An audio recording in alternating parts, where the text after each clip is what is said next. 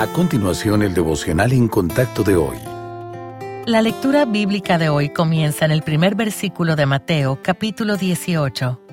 En aquel tiempo los discípulos vinieron a Jesús diciendo, ¿Quién es el mayor en el reino de los cielos? Y llamando Jesús a un niño, lo puso en medio de ellos y dijo, De cierto os digo, que si no os volvéis y os hacéis como niños, no entraréis en el reino de los cielos. Así que cualquiera que se humille como este niño, ese es el mayor en el reino de los cielos.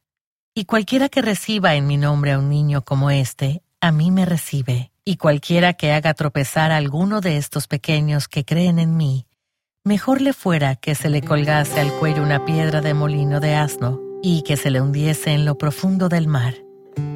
Si usted ha pasado tiempo con niños pequeños, puede dar fe del deseo innato que tienen de ser el mejor, el más rápido, el más fuerte. Mírame correr, soy el más rápido del mundo. Suena lindo viniendo de un niño pequeño, pero esas mismas palabras en un adulto serían inquietantes. Para bien o para mal, la mayoría de nosotros aprendemos a ocultar nuestra arrogancia ante el mundo. Sin embargo, cuando los discípulos del Señor preguntaron, ¿quién es el mayor en el reino de los cielos? Parece que estaban tratando de ponerse unos por encima de otros. Cristo respondió a la pregunta infantil con una reprensión necesaria. Sí, como hombres adultos, tenían un estatus legal y social que las mujeres y los niños no podían alcanzar. Pero en el reino de Dios, este tipo de privilegio no solo no les daría poder, también sería un obstáculo para la verdadera grandeza. No obstante, hay una cualidad infantil que Dios valora para ser grandes a sus ojos y en el reino.